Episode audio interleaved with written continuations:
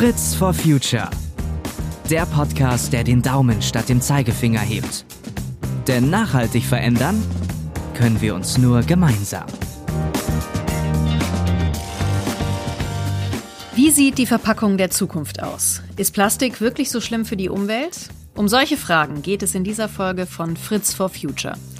Einige Menschen würden ja am liebsten gar nichts mehr verpacken. Das ist aber, vor allem wenn es um Nachhaltigkeit geht, in Teilen unsinnig, sagt einer meiner beiden Gäste heute hier im Studio, nämlich Bernd Draser. Er ist Dozent an der Ecosign, Akademie für Gestaltung, die sich schon seit ihrer Gründung vor mehr als 25 Jahren mit nachhaltigem Design in all seinen Facetten beschäftigt. Ganz herzlich willkommen, Bernd. Schön, dass du da bist. Hallo. Philipp Blank kennt die Bedenken gegenüber Plastik nur allzu gut. Er leitet die Entwicklung von nachhaltigen Verpackungen bei Henkel Beauty Care. Ganz herzlich willkommen auch an dich, Philipp. Hallo, Janine. Überall schießen Unverpacktläden aus dem Boden. Es gibt zahlreiche Initiativen und Menschen, die so wenig Verpackungen wie möglich verwenden wollen und nach dem Zero-Waste-Prinzip leben. Warum, Bernd, macht das deiner Meinung nach nur bedingt Sinn? Was sagst du? Zunächst ist es natürlich immer gut, Verpackungen zu vermeiden, wo man nur kann. Jede Verpackung, die man eben nicht braucht, das ist schon mal eine gute Verpackung. Aber es gibt auch Bereiche, wo das gar nicht so sinnvoll ist. Wenn wir zum Beispiel an Lebensmittel denken oder auch an Pflegeprodukte, dann lässt sich halt nicht alles unverpackt verkaufen, ohne dass man dabei Qualitätsverluste hat oder Haltbarkeitsverluste. Also die Sachen sind dann einfach früher verdorben und wir wollen ja nicht mehr, sondern weniger Konservierungsmittel in Kosmetika und in Lebensmitteln drin haben und wir wollen sie auch gar nicht so hoch verarbeiten, sondern niedriger verarbeitet haben. Das bedeutet, dass in dem Kontext natürlich eine Verpackung schon viel Sinn macht, weil sie einfach die Lebensdauer deutlich erhöht. Dann ist es auch so, dass die Endkundenverpackung, also das, was wir sozusagen aus dem Supermarkt mit nach Hause bringen, das ist ja nur ein Bruchteil der ganzen Kunststoffabfälle, die wir mit unserer Wirtschaftsweise insgesamt produzieren. Die allermeisten sind aber industrielle Abfälle. Das heißt, die erleben wir als Konsumenten ja gar nicht. Die kommen wo ganz anders vor. Und da sind eben auch die schwierigen Kunststoffe, die sich nicht einfach recyceln lassen. Und wenn man jetzt bedenkt, dass eines der größten Nachhaltigkeitsprobleme im Bereich Konsum, die wir so haben, das ist ja Lebensmittelverschwendung. Nicht? In den Nachhaltigkeitszielen der Vereinten Nationen, in den 17 Zielen, da ist es ja so, äh, dass unter Ziel 12, da gibt es ein Unterziel, dort geht es explizit um Lebensmittelverschwendung. Und wenn man jetzt Verpackungen hat, die diese Lebensmittel schützen helfen, ähm, dann kann man damit die Zahl der verdorbenen und weggeschmissenen Lebensmittel deutlich reduzieren. Das ist natürlich ein Riesenvorteil. Und gerade bei Lebensmitteln ist es auch so, dass der Inhalt die sehr viel größeren ökologischen Auswirkungen hat als äh, die Verpackung selbst, die sie schützt. Und das ist egal, ob das jetzt pflanzliche oder tierische Lebensmittel sind. Deshalb kann man so ungefähr ganz kurz zusammenfassen, unverpackt und Abfallvermeidung ist immer super. Das ist auch der erste Schritt. Es gibt so von der Europäischen Union eine sogenannte europäische Abfallhierarchie. Und da ist der erste Schritt immer Abfall vermeiden. Also alles, was man gar nicht erst produziert, muss nachher nicht auch irgendwo recycelt werden. Also Abfallvermeidung, unverpackt, Zero Waste ist ein super wichtiger Beitrag, was wir als Endkonsumenten so machen können. Aber es ist bei weitem nicht die Lösung aller Probleme und ähm, die gilt es dann eben auch zu adressieren. Mhm. Philipp Berndt hat jetzt viel auch über den Schutz von einzelnen Produkten oder auch Lebensmitteln gesprochen. Ist es so, dass die Verpackungen nicht auch wichtige Informationsträger sind, gerade für die Endkonsumenten? Ja, absolut. Ich meine, neben den von Bernd schon angesprochenen ja, Schutzfunktionen kommt die Verpackung natürlich auch mit einer mit ganz, ganz vielen anderen Attributen noch zum Kunden. Und eine Verpackung muss eine Vielzahl von Funktionen erfüllen. Ja? Und Produktschutz ist das primäre Ziel einer Verpackung. Aber es gibt natürlich noch viele weitere Aspekte, die so eine Verpackung am Ende erfüllen muss. Und Informationsträger ist ein Bestandteil. Das kann im Kontext von Markenbildung sein, ja, dass ich äh, im Regal eine bestimmte Marke, die ich schon immer gekauft habe, wiedererkenne, also der Wiedererkennungswert aus der Markensicht, sage ich jetzt mal. Aber es geht auch um regulatorische Kennzeichnungspflichten zum Beispiel, ja, von Inhaltsstoffen, die auf Verpackungen gedruckt sein müssen und wo die Verpackung einfach als Träger fungiert an der Stelle. Ja. Und ein ganz wichtiger Aspekt von Verpackungen ist in, in vielen Bereichen auch die erleichterte Produktapplikation, also eine, eine integrierte Funktion innerhalb der Verpackung, die am Ende dem Konsumenten zum Beispiel die Applikation des Produktes erleichtert. Ja.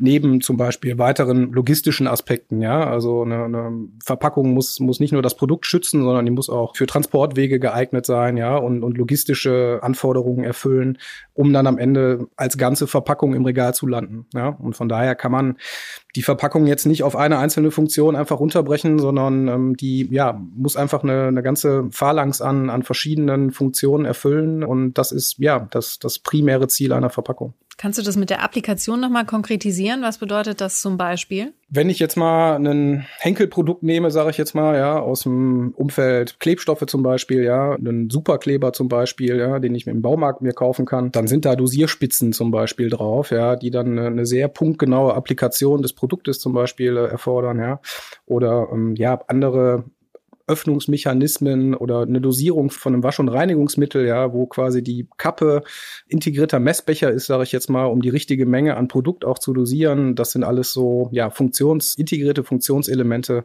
äh, innerhalb einer Verpackung, die durch ein holistisches Design der Verpackung am Ende auch einen Mehrwert bringen für den Kunden. Und tatsächlich ja auch für das Thema Nachhaltigkeit, weil eine richtige Dosierung von etwas ja natürlich auch im Sinne von Nichtverschwendung letztendlich dann Sinn macht. Wenn man sich Verpackungen, Bernd, ganz genau anschaut, dann liest man ja auch immer wieder von neuen Rohstoffen. Also da steht dann beispielsweise drauf Maisstärke, Zuckerrohr, Bioplastik. Das sind jetzt nur ein paar Beispiele. Was würdest du sagen, was sind die wichtigsten Rohstoffe der Zukunft? Ich fürchte, die, die du gerade genannt hast, gehören nicht notwendigerweise dazu. Deshalb sage ich erstmal zu denen ein bisschen was. Da kursieren wirklich zahlreiche solche Materialien und Begriffe. Und was die alle gemeinsam haben, ist, dass sie aus agrarischer Produktion stammen. Das heißt, die werden landwirtschaftlich produziert. Wenn es gut geht, dann äh, sind es Abfallprodukte, äh, zum Beispiel aus der Tomatenindustrie oder anderen agrarischen Sachen. Dann ist das völlig in Ordnung. Ordnung. Aber wenn dort Bioplastik steht, dann bedeutet es ja nicht, dass das besonders ökologisch günstig wäre, sondern das bedeutet einfach nur, dass es nicht aus fossilen, sondern aus lebendigen Rohstoffen produziert wurde, pflanzlich oder tierische Produkte. Und deshalb äh, ist das so ein bisschen irreführend, wenn man dort Bioplastik sagt. Häufig sind ja auch gar nicht ganz rein Bioplastik, sondern nur zu 60, 70 Prozent.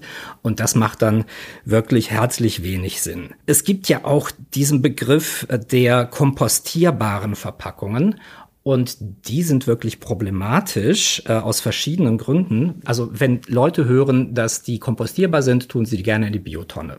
Da sind die aber in der ganz falschen Adresse. Äh, da dürfen die keinesfalls rein, weil die nämlich die Kompostieranlagen der Entsorger kontaminieren. Das heißt, wenn so etwas drin ist, dann kann die ganze Ladung nicht richtig fermentieren. Das kann man sich so vorstellen, so ein Fermenter, der läuft zwei Wochen lang bei 60, 70 Grad ungefähr. Die Sachen, die brauchen allerdings viel, viel länger. Und wenn das dann durchkommt, kompostiert ist, dann wird das dann aufgeladen. Das ist dann normalerweise Humus, den Bauern abholen. Dann sind aber lauter kleine Plastikstückchen drin. Und das ist dann Sondermüll. Das will kein Bauer mehr mitnehmen. Das muss dann irgendwie anders entsorgt werden. Das ist wirklich recht ungeschickt. Deshalb, wenn man so etwas äh, hat, dann immer in den Restmüll und niemals in die Biotonne. Das ist äh, ganz wichtig, das äh, auf Lager hat und das nicht vergisst. Und bei den agrarischen Sachen, also alles, was landwirtschaftlich hergestellt ist, da muss man sich auch mal klar machen, dass diese neuen planetaren Grenzen vor allen Dingen landwirtschaftlich geprägt sind. Äh, planetare Grenzen, das ist ein Konzept, das ist jetzt ungefähr zehn Jahre alt, wo man versucht, naturwissenschaftlich aufzuweisen, wo überschreiten wir eigentlich die Belastungsgrenzen des Planeten. Da wird dann bestimmte Kriterien aufgestellt, wo die Überlastung ist. Dann wird gemessen, wo sind wir gerade und wie weit haben wir das schon ausgereizt oder haben wir das sogar schon überschritten. Es gibt neun solche planetaren Grenzen, die definiert worden sind und alle sind irgendwie oder viele davon sind mit Landwirtschaft verknüpft. Das ist zum Beispiel der Phosphorkreislauf, der Stickstoffkreislauf, das sind Fragen der Biodiversität, das ist auch der Klimawandel, das sind Landnutzungsänderungen, das ist die Verödung der Böden durch die intensive Landwirtschaft. Und wenn wir jetzt anfangen, noch mehr Rohstoffe in der Landwirtschaft zu produzieren, um damit Kunststoff zu ersetzen, bedeutet das, dass wir da, wo wir wirklich schon den Planeten ziemlich quälen, dass wir da noch ganz neue Wertschöpfungsketten anstoßen, statt einfach die Kunststoffe so zu gestalten, dass wir die besser rezyklieren können. Und deshalb äh, sind das keine glücklichen Entscheidungen, Kunststoffe flächendeckend zu ersetzen durch nachwachsende Rohstoffe. Da kommt noch ein Faktor hinzu. Wir haben ja eine wachsende Weltbevölkerung und die wollen wir auch noch in 100 Jahren ernähren können, wenn wir gegen Ende des Jahrhunderts 10, 11 Milliarden Menschen sind. Dann wollen wir die ja auch noch versorgen können und das wollen wir doch nicht stattdessen Verpackungsrohstoffe darauf ziehen oder Beimischungen in Biodiesel und ähnliches. Das macht alles herzlich wenig Sinn. Wenn wir das tun, dann begeben wir uns vom Regen in die Traufe Taufe und das Doofe ist, dass wir uns dann noch moralisch gut dabei fühlen. Das ist aber falsch, das ist einfach sachlich falsch. Deshalb ist wirklich Rohstoffe der Zukunft, soweit wir das heute überhaupt schon voraussagen können, was es alles noch geben wird. Das sind vor allen Dingen sortenreine, gut rezyklierbare, häufig rezyklierte Rohstoffe, Rezyklate, also Sachen, die nicht unmittelbar der Natur entzogen werden, sondern die immer und immer wieder im Kreislauf geführt werden. Die spielen dann hoffentlich die größte Rolle. Philipp, kannst du mal das mit den Rezyklaten und der Kreislaufwirtschaft an der Stelle noch ein bisschen besser erklären? Weil viele Menschen können damit wahrscheinlich nicht so viel anfangen, die uns jetzt zuhören. Was ist das genau und wie kriegen wir das besser hin? mit den Rezyklaten, dass wir mehr davon haben und dann auch mehr Kreislaufwirtschaft, das Wort, was es zu erklären gilt, letztendlich betreiben können. Eine Kreislaufwirtschaft vom Prinzip her zielt darauf ab, Rohstoffe die zum Einsatz kommen, möglichst lange im Kreis laufen zu lassen, im wahrsten Sinne, und dabei möglichst wenig Verluste entlang dieser Wertschöpfungskette zu erzeugen. Und was, was Bernd auch schon sagte, ist ganz wichtig, Kreislaufwirtschaft, da wird ein Schuh draus, wenn wir es schaffen, Sachen zu harmonisieren, möglichst einfach zu gestalten und nicht komplexe Materialkombinationen zum Beispiel oder spezielle Materialien, wo wir einfach keine kritische Masse dahinter haben, einzuführen. Da sind die Bioplastik-Spezialitätenmaterialien, ja, die, die Bernd gerade angesprochen hat, auf jeden Fall eher hinderlich. Ähm, es gibt aber, um das quasi zu komplementieren, was, was du gerade sagtest, aus dem Bereich biobasiertes Plastik, gibt es durchaus Rohstoffe, ähm, industrielle Abfälle, die keine unmittelbare Verknüpfung zu Agrar haben, ja, aber trotzdem irgendwo Abfallstoffe, Reststoffe sind aus der Industrie, sogenannte zweite Generation Bioplastik, ja, so, so nennt man die. Die erste Generation ist wirklich unmittelbar mit agrarischen Produkten auch verknüpft, aber die zweite Generation, das sind wirklich klassische Abfallprodukte, ähm, zum Beispiel aus der Forstwirtschaft in Skandinavien, so Kiefernöl, ja, oder auch industrielle äh, Fette zum Beispiel, die anfallen. Und die kann man wiederum als Ausgangsrohstoff nehmen, um ganz konventionelles, herkömmliches Plastik zu machen, also einen HDPE, einen PP, einen PET, ähm, also unsere Standardkunststoffe, mit denen wir heutzutage verpacken.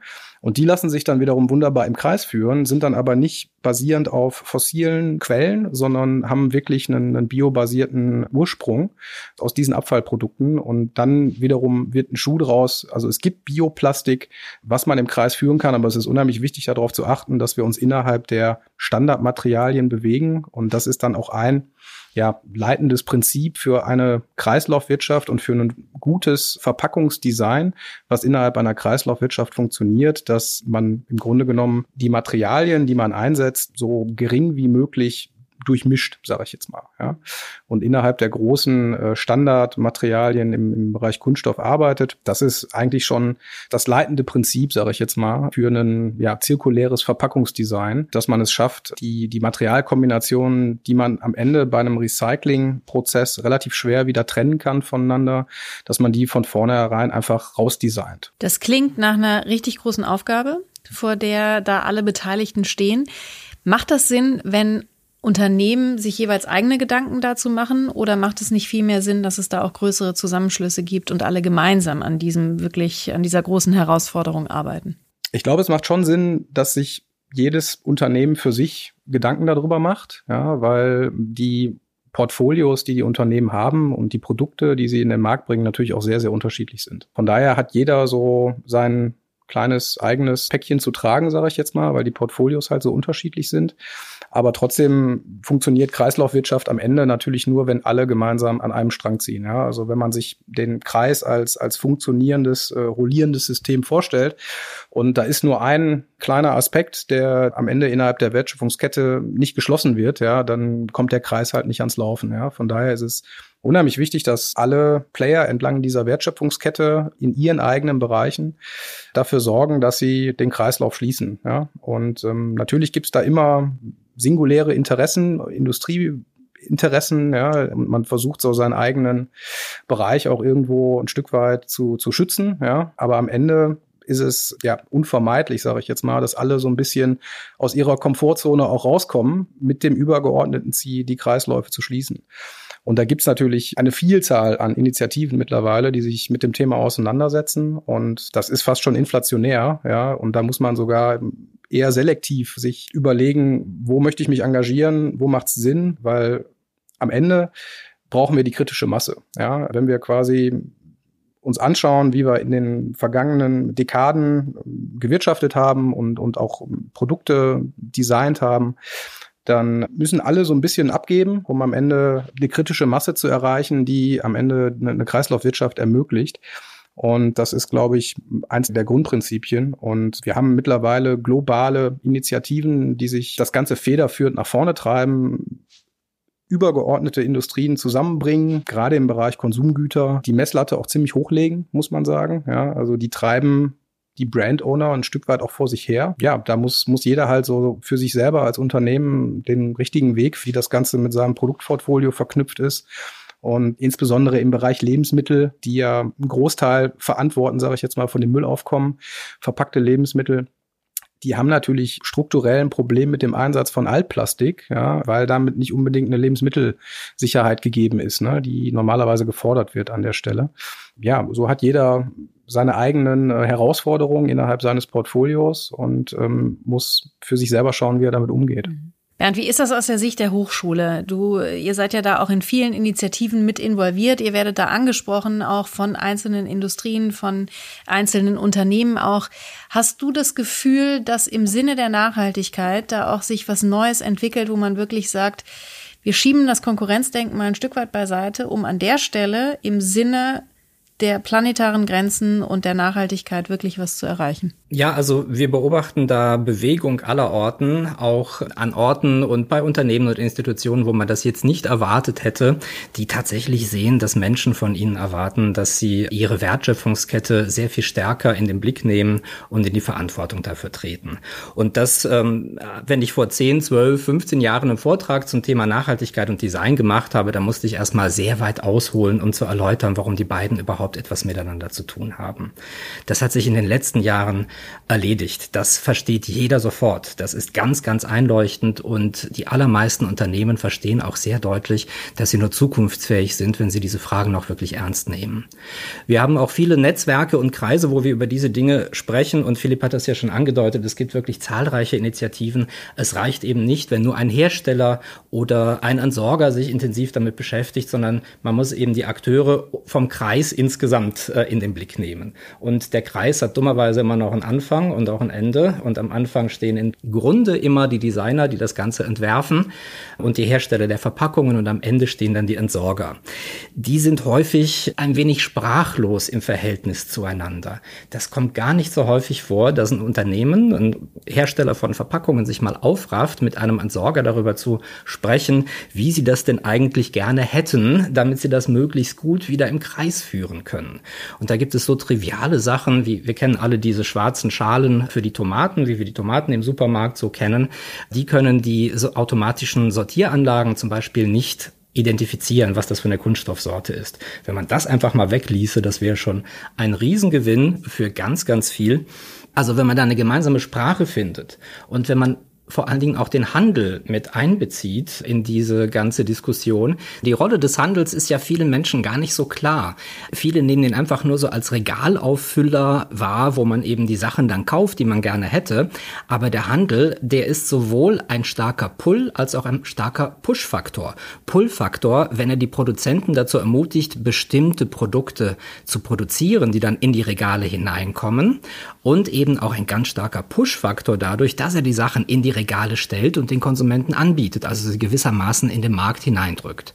Und deshalb ist der Handel ein ganz wichtiger Player, der in dieser Kreislaufwirtschaft unbedingt mit ins Boot geholt werden muss. Welche Möglichkeiten bietet denn da die Digitalisierung auch? Also was kann man vielleicht am Anfang dieses Kreislaufs auch aus Produktdesigner-Sicht schon einbauen, was am Ende dann dem gesamten Kreislauf wieder zugutekommt? Also da gibt es eine ganze Reihe von Ansätzen. Die Digitalisierung spielt ja überhaupt eine sehr große Rolle in vielen Bereichen und wird noch für viele Disruptionen, also wirklich überraschende Wenden sorgen. Zunächst einmal im auf das Design kommend. Also die Digitalisierung hat das Design auch sehr stark verändert. Das war vor 20 Jahren noch eine recht handwerkliche Sache. Jetzt ist es eine sehr digitale Sache geworden. Und das Design ist aber gerade bei der Kreislaufwirtschaft auch eine ganz entscheidende Disziplin. Etwa 80 Prozent des ökologischen Impacts, also der ökologischen Auswirkungen, werden in der Entwurfsphase von Produkten und Services determiniert. Also das heißt, wenn das entschieden ist, äh, wie sieht ein Produkt aus, bevor das überhaupt produziert wird, sind 80 Prozent der Auswirkungen einfach schon mal klar, was passiert. Das heißt, kreislaufwirtschaftlich steckt da die riesige Verantwortung drin. Wenn man jetzt ganz konkret an die Digitalisierung denkt, äh, dann könnte man sich vorstellen, dass es heute sehr viel leichter ist für Designerinnen und Designer zu entscheiden, was ist eigentlich die bestmögliche Alternative, die derzeit vorhanden ist. Es gibt eine ganze Reihe von digitalen Tools für das sogenannte Lifecycle Assessment, wo man also automatisiert solche Wertschöpfungsketten bewerten kann. Es gibt Materialdatenbanken, es gibt äh, ganz viele entsprechende Datenbanken, in denen man heute sehr viel leichter einfach den Zugang zu den Fakten hat, wobei die häufig Excel-lastig sind, das heißt nicht gerade so gestaltet, dass Designer gerne damit arbeiten, die haben gerne schöne Sachen. Also da gibt es sicherlich Verbesserungsbedarf, aber auch Konsumentinnen und Konsumenten haben, können man sich ganz viele digitale Assistenten vorstellen, die einem schon eine große Hilfestellung im Supermarkt sind. Wir können ja nicht bei allem kompetent werden. Also immer zu wissen im Regal, was für eine Verpackung ist denn das? Das ist auch eine Überforderung von Konsumenten. Auch bei der Kreislaufwirtschaft gibt es Akzeptanzgrenzen. Wenn das hieße, dass die Kunden jetzt noch kompetenter werden müssen, auch was die Verpackung angeht und vielleicht noch drei, vier, fünf Tonnen in den Hof bekommen, das sind einfach Akzeptanzgrenzen, die kann man so nicht leisten und da kann die Digitalisierung auch sehr weiterhelfen. Es gibt auch neue Technologien wie, das sind kleine Wasserzeichen, gewissermaßen digitale Wasserzeichen in Materialien, so dass irgendwann einmal die Sortieranlagen nicht äh, analysieren müssen, was haben wir denn hier für einen Rohstoff oder was ist denn das für ein Material, wo kommt das hin, sondern das Material stellt sich direkt selbst vor, wenn es in die Sortieranlage kommt, hebt sozusagen digital die Hand und sagt, ich bin PET und ich komme dorthin. Das wären lauter so Sachen, Sachen, die dort wirklich ganz vorzüglich wären. Das klingt super. Wenn die Materialien sich demnächst äh, selbst vorstellen, das finde ich klingt wirklich richtig gut. Philipp, dann würde ich abschließend gerne auch bei dir nochmal nachfragen. Was können aus deiner Sicht die Konsumentinnen und Konsumenten beitragen, wenn es um das Thema Verpackung der Zukunft geht? Also aus Konsumentensicht äh, wünsche ich mir eigentlich für die Zukunft, dass wir eine etwas differenziertere Sichtweise auf Verpackungen bekommen, als das, was wir in den letzten Jahren erlebt haben. Insbesondere diese einseitige Berichterstattung Richtung Kunststoff, das Kunststoff-Bashing, die Dämonisierung von Plastik als Verpackungsmaterial. Das ist, glaube ich, nicht das, was wir brauchen gerade, sondern wir brauchen, und das sollte die Prämisse sein, Verpackungslösungen, die am Ende den geringsten ökologischen Fußabdruck hinterlassen ja, wir haben eine Plastikkrise, aber die ist nicht dem Material als solches geschuldet, sondern der Art und Weise, wie wir damit umgehen. Ja, das heißt, es ist ein äh, schlecht gemanagtes Material, ja, und äh, hat aber ganz, ganz viele Vorzüge im Vergleich zu vermeintlich nachhaltigeren Alternativen.